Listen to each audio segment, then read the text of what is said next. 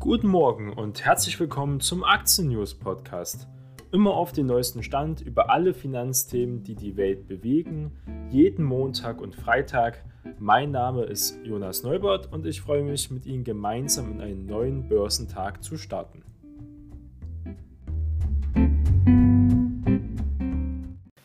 Was für eine verrückte Börsenwoche liegt hinter uns. Wir gucken gemeinsam konkret auf die Zahlen an diesem Freitag. Heute ist der 5. Februar und wir sehen vorbörslich ein paar rote Vorzeichen. Ah, die Woche lief so gut, da muss jetzt am Freitag auch mal ein bisschen Luft abgelassen werden.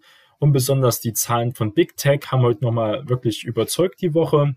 Und zwar fangen wir an mit Amazon und Amazon hat es geschafft, mehr als 100 Milliarden Dollar Umsatz zu erreichen.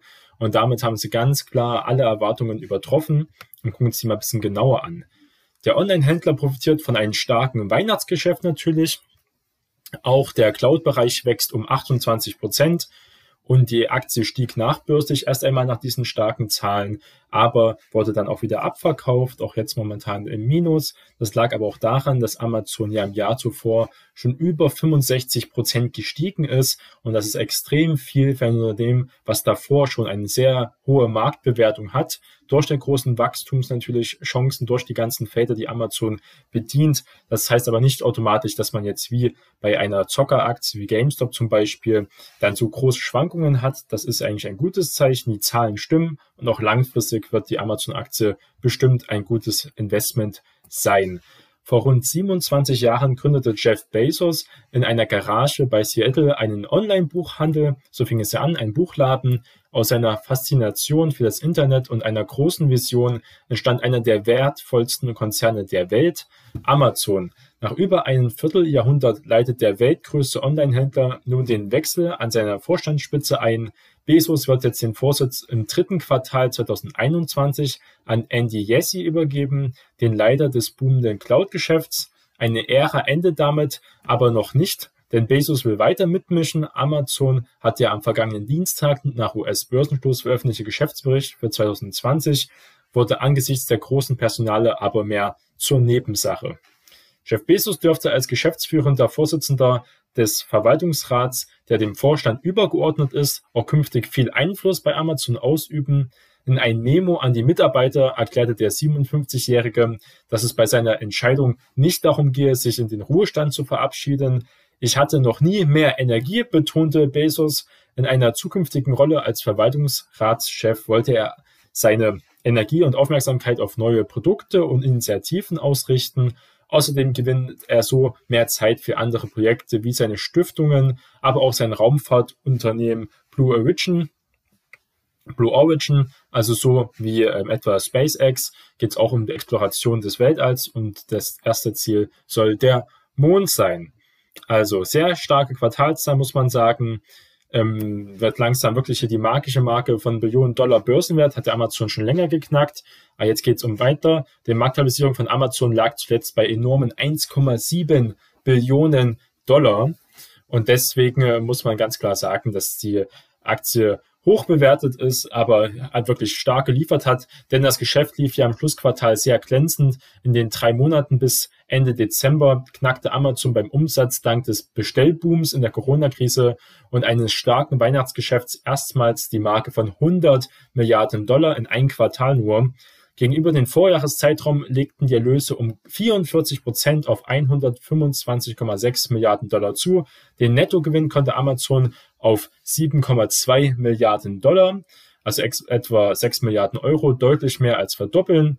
Im Geschäftsjahr 2020 verdiente der Konzern 21,3 Milliarden Dollar, was einen Anstieg um ganze 84 Prozent und einer neuen Bestmarke erreicht hat. Also ein absolut solides Unternehmen mit viel, viel Zukunft. Aber was natürlich die Anleger jetzt viel mehr interessiert ist, wer ist der neue zukünftige Amazon-Chef? Und er heißt Andy Jassy. Also, gucken wir uns mal genau an, was über diesen Person bekannt ist.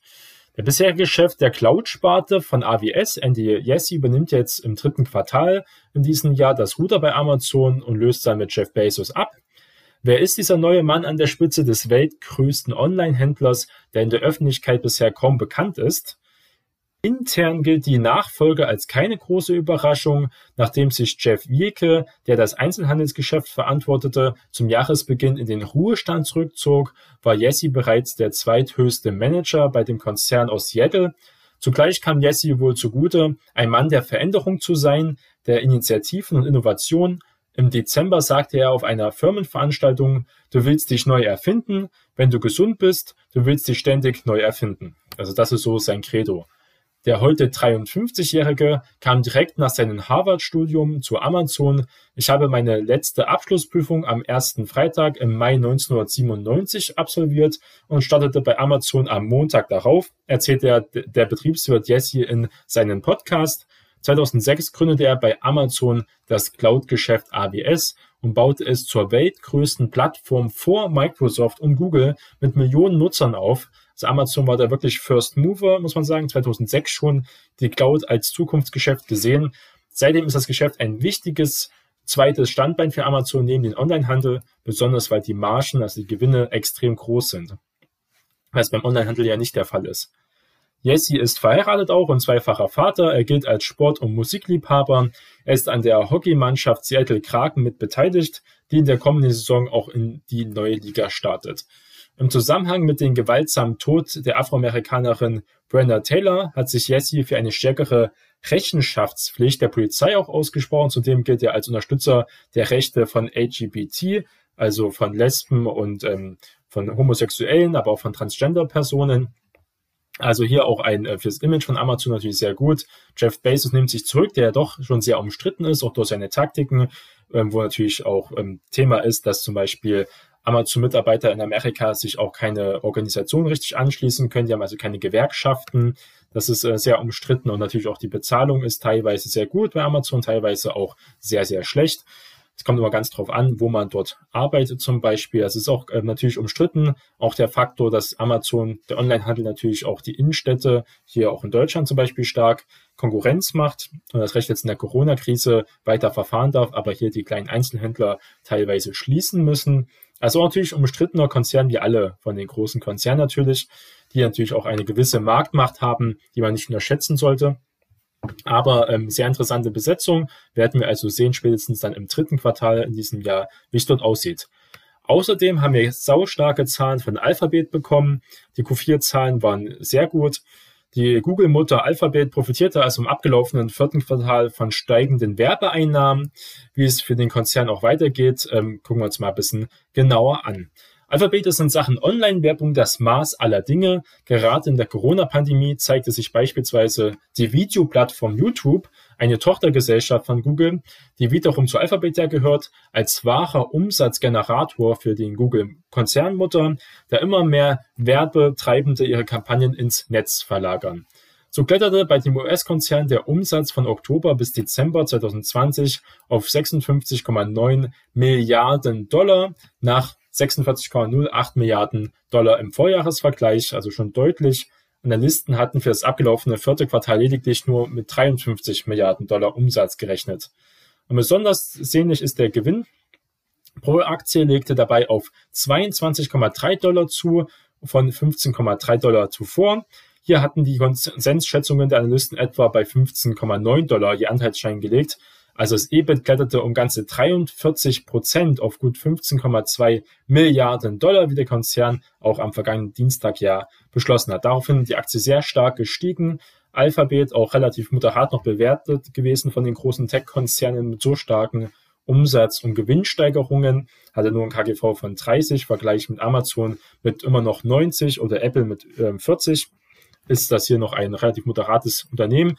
Man hat natürlich bei den Big Tech immer noch das Risiko von Regulierungen, erst recht von der demokratisch geführten Regierung in der USA, aber natürlich auch die ganzen Sachen, wo es natürlich Kritik gibt, wenn es um die Marktmacht geht, um, um die Zensierung geht in bestimmten Plattformen und auch Zerschlagungsfantasien von manchen Leuten.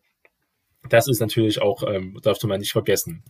Jedenfalls äh, markiert die Alphabet-Aktie in All-Time-High zu Recht und zum ersten Mal hat es geschafft, 2000 US-Dollar zu überschreiten. Also das muss man sagen, ganz starke Ergebnisse. Aber was man auch nicht unterschätzen sollte, sind die kleineren Mitbewerber, muss man sozusagen. Und das ist zum Beispiel eBay. Der Internet-Shopping-Boom in der Corona-Krise verhält der Online-Handelsplattform eBay auch weiter zu glänzenden Geschäften, auch wenn eBay schon lange von vielen abgeschrieben wurde. Im Weihnachtsquartal legte der Umsatz verglichen mit dem Vorjahreswert um 28 Prozent auf 2,9 Milliarden Dollar zu wie eBay am vergangenen Mittwoch nach US-Börsenstoß mitteilte. Das abgewickelte Verkaufsvolumen stieg sogar um 21 Prozent auf 26,6 Milliarden Dollar und der Gewinn um fast zwei Drittel. Also wir sehen bei vielen Unternehmen, dass besonders der Gewinn steigt. Und das ist natürlich sehr gut. Man hat mehr freien Cashflow, kann ihn verwenden für Dividenden zum Beispiel oft aber bei diesen Tech-Konzernen eben nicht, sondern für mehr Wachstum, für mehr Marktanteile ausbauen. Und auch wenn eBay hier mehr Gewinn hat, ist es sehr gut, dass sie hier wirklich auch weiter auch in Konkurrenz mit den ganz großen Big Playern gehen können. Wir haben das Jahr mit starken finanziellen Ergebnissen abgeschlossen, freut sich auch der Vorstandschef Jamie Ione. Im gesamten Geschäftsjahr 2020 steigerte eBay die Erlöse um 19 Prozent auf 10,3 Milliarden Dollar. Der Nettogewinn nahm sogar um 68 Prozent auf 2,5 Milliarden Dollar zu. Und das ist das Tolle an diesen Plattformunternehmen, die es ja die ganzen sind muss man sagen, dass die so stark ihre Gewinne auch steigern können und skalieren können.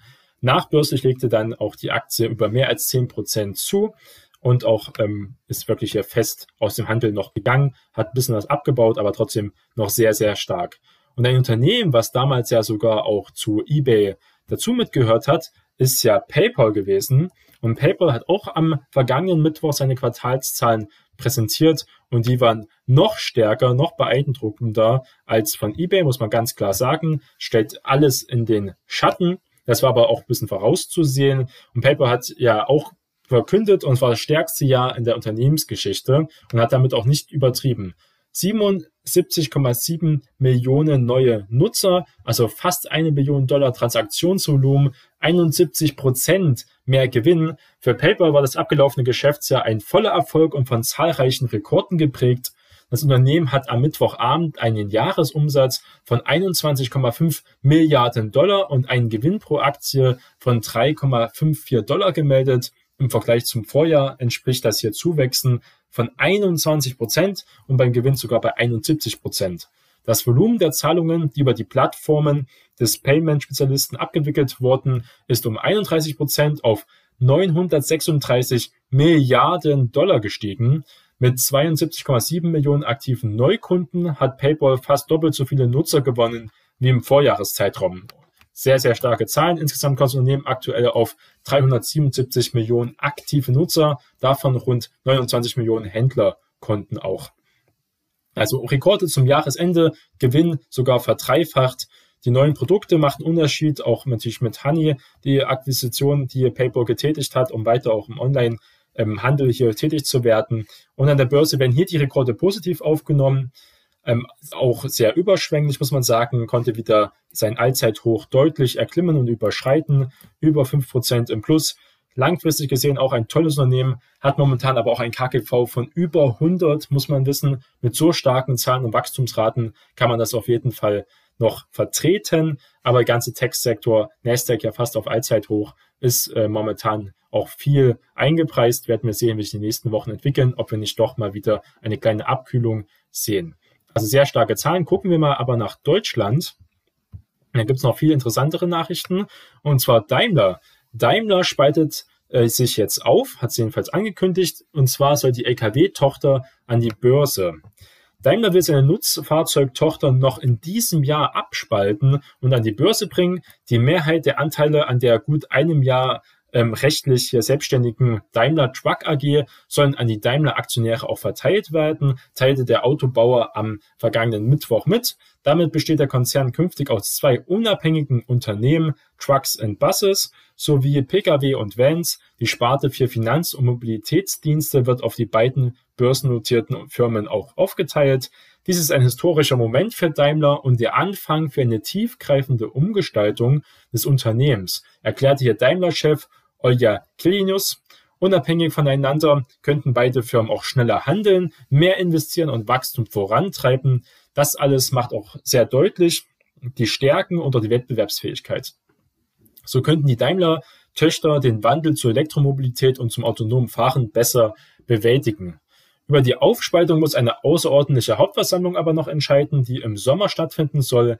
Der Börsengang von Daimler Truck soll noch in diesem Jahr über die Bühne gehen. Das Unternehmen sollte ein Kandidat für den deutschen Leitindex DAX werden, der in diesem Jahr auf 40 Mitglieder ja erweitert werden soll. Die Daimler AG soll später in Mercedes-Benz, was ja noch ein ganz anderer Name ist. Daimler ist natürlich traditionell, aber Mercedes-Benz ist ja die Marke, die man auch mit Luxus in diesem Segment eigentlich ähm, assoziiert und damit an den Namen auch der Kernmarke angepasst werden. Daimler hatte sich Ende 2019 eine Holding mit drei eigenständigen Tochterfirmen aufgespalten. Ziel des kostspieligen Umbaus war mehr Flexibilität, um Investoren zu gewinnen, die sich nur in einem Geschäftsfeld, aber nicht im ganzen Konzern engagieren wollen. Und einige Analysten haben das schon lange auch gefordert, zum Beispiel. Und das kommt jetzt auch, sehen wir hier. Also ganz starker, man muss dazu sagen, stärker von Auf und Ab der Konjunktur abhängig, dieser Bereich ja sowieso, aber auch die einzelnen Werte. Wir haben es aber gesehen, dass es ja bei Siemens sehr gut funktionieren kann, wenn man Teile abstößt. Und man muss sagen, kann auch ein Mehrwert für Aktionäre hier auf jeden Fall entstehen. Deswegen ist Daimler wirklich explodiert, hat über sieben Prozent nach der Ankündigung gewonnen und auch sonst den Tag danach, am Donnerstag und auch hier am Freitag, ähm, wirklich stark gehalten. Daimler wird wieder bei über 65 Euro, wer hätte das gedacht, ähm, dass dieser Konzern, allgemein die Autokonzerne, VW, sieht ja auch wieder bei über 160 Euro, doch so ein Comeback fahren können. Mal sehen, wie lange das anhalten wird. Wir hoffen hier das Beste natürlich auch für die deutsche Autoindustrie. Bei Bayer gibt es noch gute Neuigkeiten. Bayer hat eine Einigung im wichtigen Teil des Glyphosatsvergleichs erreicht. Bayer hat nach monatelangen Ring jetzt um einen wichtigen Teil seines milliardenschweren Glyphosat-Vergleichspakets in den USA eine Einigung erzielt, also sehr positive Nachrichten. Die Aktie reagierte auch gleich mit über 6% im Plus. Der Konzern gab am vergangenen Mittwoch eine formelle Übereinkunft mit den Klägeranwälten bekannt, bei der es um die Handhabung und auch Beilegung möglicher künftiger Klagen wegen des Unkrautvernichters geht. Teil der Vereinbarung ist eine Zusage von bis zu zwei Milliarden Dollar von der Bayer AG, für die das Unternehmen bereits im vergangenen Jahr Rückstellungen ja gebildet hat. Der Rechtsstreit wegen der angeblich krebserregenden Wirkung von Glyphosat, den Bayer sich mit der 63 Milliarden Dollar schweren Übernahme von Monsanto ins Haus geholt hatte, wird damit wie erwartet sehr teuer und sogar teurer als zunächst gedacht. Haben sich also wirklich da überhoben, das ist keine Frage und deswegen wird das Unternehmen auch abgestraft. Bei der Übernahme stand Bayer bei 120 Euro je Aktie und jetzt sind wir bei etwa 53 Euro. Also sieht man, wurde über die Hälfte sogar des ähm, Wertes der Firma vernichtet momentan. Jedenfalls hier mal gute Neuigkeiten. Außerdem möchte ja Bayer jetzt mit BioNTech und Pfizer zusammenarbeiten, um Impfstoff herzustellen, aber wahrscheinlich erst Ende diesen Jahres oder nächsten Jahres. Mal sehen, ob da nicht Bayer wieder ein bisschen zu spät dran ist ähm, und ob das wirklich sich auch lohnt, ähm, jetzt so gesehen. Ähm, gesellschaftlich nicht, ja, auf jeden Fall für die Gesellschaft einen Dienst zu leisten. Wirtschaftlich ähm, hat sogar der Chef gesagt, es ist eher fraglich. Also da müssen wir ein bisschen weiter gucken. Infineon hat auch natürlich ähm, Zahlen präsentiert und der Chip-Konzern schraubt die Prognose für das laufende Geschäftsjahr auch weiter nach oben und baut die Kapazitäten schneller aus. Der Umsatz soll 2020, 2021 um gut ein Viertel auf etwa 10,8 Milliarden Euro steigen. Das sind plus 5 Prozent. Und das sind wirklich starke Zahlen. Infineon auch äh, ein sehr guter Wert, hat sich super entwickelt bei über 33 Euro auch schon stark bewertet. Das Thema Chips, Chips, ähm, Halbleitertechnik sind wir ja auch bei ASML, Nvidia in diesen Bereichen und Taiwan Semiconductor, dass die ähm, sehr stark gelaufen sind und auch starke Wachstums- und Margengewinne haben. Aber der Kurs natürlich bei allen diesen Werten extrem hoch bewertet ist. Aber für das laufende zweite Quartal rechnet Infineon bei einem annähernd stabilen Dollarkurs, das ist nämlich wichtig, bei einem Umsatz von 2,5 bis 2,8 Milliarden Euro. Die operative Marge soll auf etwa 16,5 Prozent zurückgehen, also auch nicht alles glänzt, aber trotzdem sehr starke Zahlen für ein deutsches Unternehmen, muss man sagen, ist einer der mehr interessantesten Werte hier im DAX auf jeden Fall. Das kann man auf jeden Fall sagen. Aber es gibt natürlich auch Verlierer mit den Zahlen, wo man genauer nochmal hingucken sollte. Und das wäre zum Beispiel Shell oder allgemein die Ölbranche. Gucken wir uns das mal ein bisschen genauer an. Der Ölkonzern Shell, also Royal Dutch Shell, ist 2020 wegen der Corona-Pandemie und des deswegen sehr stark eingebrochenen Ölpreises tief in die roten Zahlen gerutscht. Der Ölpreis konnte sich jetzt schon wieder etwas erholen, muss man sagen, sogar deutlich, jetzt wieder bei 50 Dollar. Unter dem Strich stand im vergangenen Jahr ein Minus von knapp 22 Milliarden US-Dollar, also etwa 18 Milliarden Euro, teilt das Unternehmen am vergangenen Donnerstag mit. Und 2019 hatte Shell noch knapp 16 Milliarden Dollar verdient. Also haben sogar, das reicht sogar nicht mehr für ein gutes Jahr. Der Umsatz brach um fast die Hälfte auf 180 Milliarden Dollar ein. Grund dafür war vor allem der Ölpreisverfall in der ersten Hälfte des Jahres sehr massiv war, wo der Ölpreis sogar mal kurze Zeit negativ war. Dieser führte auch dazu, dass der Wert von Unternehmensbeteiligungen massiv gefallen ist und Shell deswegen hohe Summen abschreiben musste. Das Ergebnis fiel noch schlechter aus, als auch Experten es schon erwartet hatten. Für die Anleger gibt es aber zumindest eine gute Nachricht. So will Shell die Quartalsdividende im ersten Quartal sogar leicht anheben. Der Konzern hatte die Ausschüttung, der für viele Investoren ein wichtiger Grund für die Anlage ist, in den Shell-Papieren, aber davor massiv gekürzt und die kleine Anhebung ist nur ein Tropfen auf den heißen Stein. Bei BP das gleiche. Das sind Titel, man natürlich langfristig sagen kann, die haben Investitionen auch in erneuerbaren Energien. Das ist aber nur ein ganz kleiner Teil. Das ist die Frage, ob so ein großer Konzern, die natürlich auch ein wenig träge sind, es wirklich schaffen können, sich so schnell wieder neu zu erfinden oder ob da nicht doch ganz Konzerne, die ganz klar wie Next Era Energy zum Beispiel und Solar Edge, die wirklich ganz klar in bestimmten Bereichen bei der erneuerbaren Technologie äh, Spitzenreiter sind, dort nicht eindeutig einen Wettbewerbsvorteil haben. Auch recht, weil ja der Ölkonzern Shell das Geld nicht reinbekommt, um wirklich große Investitionen zu tätigen mit diesen großen Verlusten. Außerdem muss man ja ganz klar sagen, bei vielen Unternehmen wie bei BP wird die Dividende, die gezahlt wird, der große Anreiz ist für die meisten, sogar über den Free Cashflow bezahlt. Das heißt, die Unternehmen können sich diese Dividende eigentlich gar nicht leisten. Der geht also wirklich auch auf die Bilanz, aufs Geld, ist langfristig die Dividende gar nicht zu halten. Nur wenn jetzt wirklich ähm, der Ölpreis wieder steigt.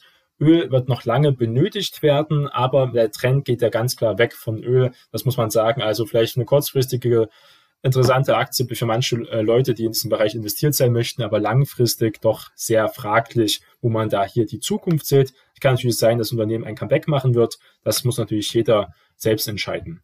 Kommen wir prinzipiell Comeback.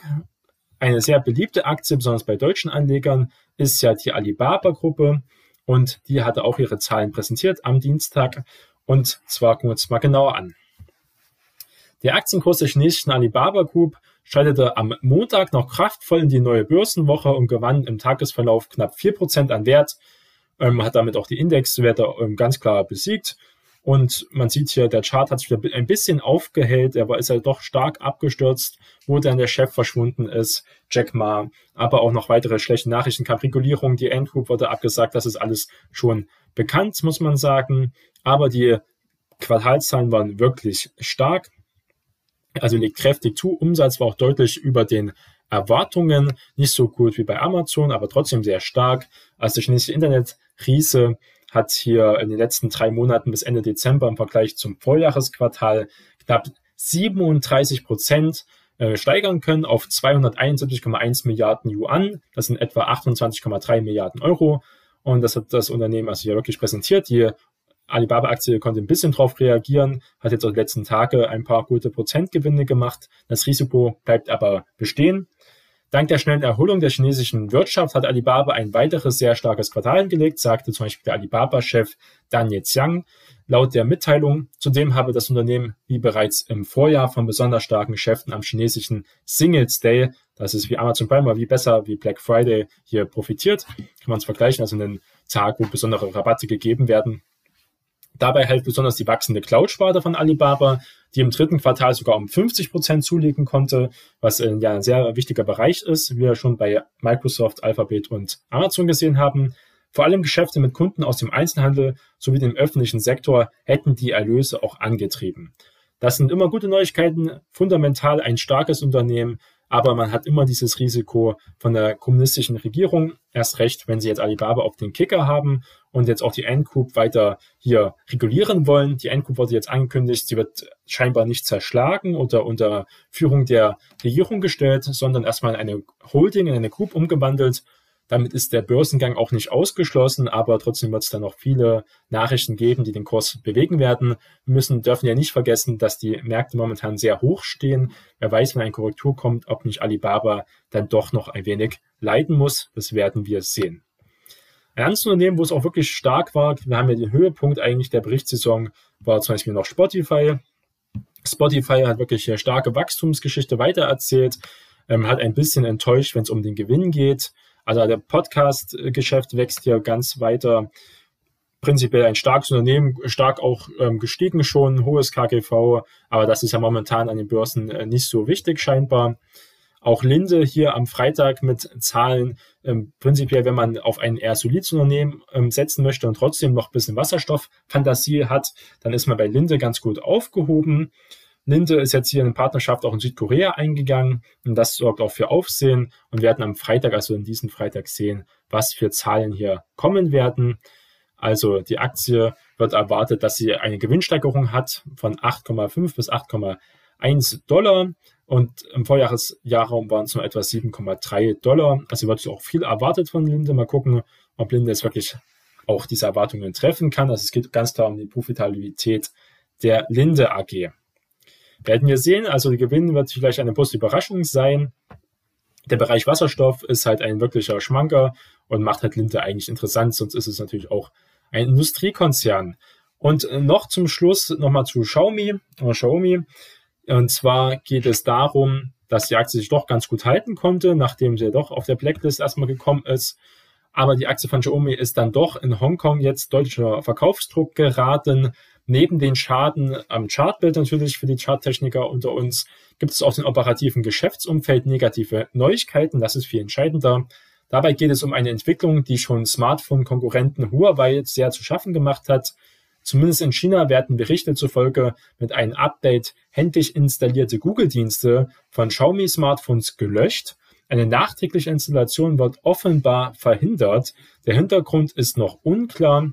Das Thema ist nicht ganz ohne, denn wie wir bei Huawei gesehen haben, gab es zeitweise massive Umsatzeinbrüche in Deutschland zum Beispiel, nachdem das Unternehmen nicht mehr von gewohnt Android mit Google-Diensten wie Google Chrome zum Beispiel auf einen der neuen Smartphone-Modellen angeboten äh, werden durfte, Damals waren US-Sanktionen der Hintergrund. Google selbst hatte anschließend selbst beantragt, diese Blockade sogar aufzuheben, weil ja Google auch daran interessiert ist, so viele Smartphones, die halt keine Apple-Smartphones, wie sind, hier wirklich auszustatten mit ihrem Betriebssystem, aber auch zum Beispiel mit Google.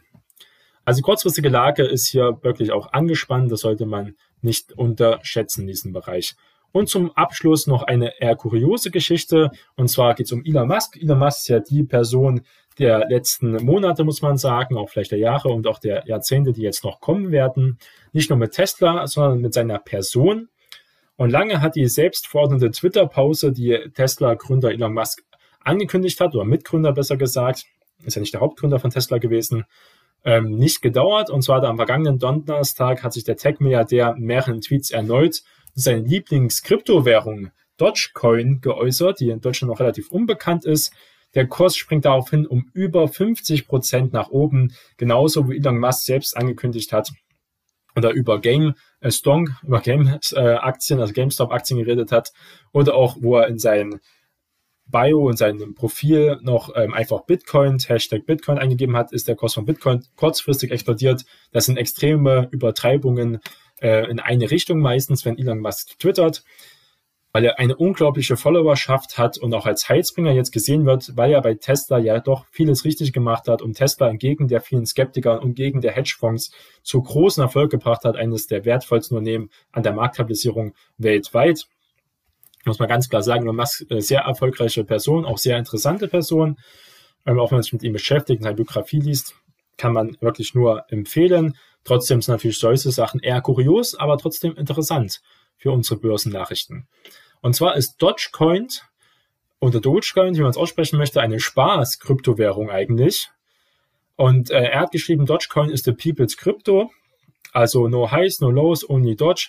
Schreibt er dort etwa, also Highlight ist allerdings ein leicht verändertes Bild einer Szene aus dem Disney-Film König der Löwen, auf dem Elon Musk selbst als Rafiki, das war dieser ähm, Schamane-Affe, statt Simba das Maskottchen von Dodge in die Höhe reckt. Und das ist ähm, so ein Hund, der oft für Memes benutzt wird. Also sehr schön. Elon Musk kennt sich da sehr gut aus in dieser Community, weil er gar nicht mehr der Jüngste ist, aber ähm, ist ja ganz klar drin. Das ist auch diese Gaming-Gemeinschaft und äh, Discord und Wall Street Bets. Also da ist auf jeden Fall noch am Zeitgeist der neuen Zeit. Auch wenn es ein bisschen verrückt ist. Der Kurs springt also sehr erneut an, nachdem er ja wieder ein bisschen runtergegangen ist, muss man sagen, bei Dogecoin äh, sind ja immer noch in den Cent-Bereich, ja, sogar manchmal nicht mal ein Cent-Bereich. Also was hinter dem Phänomen Dogecoin steckt, ja, ähm, das ist allgemein diese Spaß-Kryptowährung, ist auch ein absoluter Zock. Also die Lieblingskryptowährung von Elon Musk wurde ursprünglich als Parodie vom Bitcoin zum Bitcoin entwickelt, hat seitdem aber ein gewisses Eigenleben entwickelt. Pump-and-Dump-Aktionen kommen hier immer wieder vor. Das heißt, der Kurs wird künstlich schnell nach oben gehievt, dann werden Sachen verkauft und wieder nach unten gedrückt und wieder nach oben. Also für Trader oder für Leute, die gerne mal einen Zock machen wollen, ist Dodge also auf jeden Fall eine Möglichkeit. Der Kurs war daraufhin ja kurz in dem Bereich von 0,08 Dollar. Ja, also es ist wirklich ein Penny-Bereich. Ähm, nach oben geschossen, seitdem er in dem Bereich von 0,025 Dollar, also hat sich etwa vervierfacht, zurückgekommen war. Der Dogecoin gab es auch mal schon für weit unter einen Cent. Also unglaublich. Das sind natürlich äh, Verwerfungen, die auch ähm, natürlich wieder für diesen ganzen Zockergeist genau perfekt sind. Dies war die heutige Aktien-News-Folge. Sie sind jetzt wieder auf den aktuellen Stand. Wir hören uns zur nächsten Folge wieder.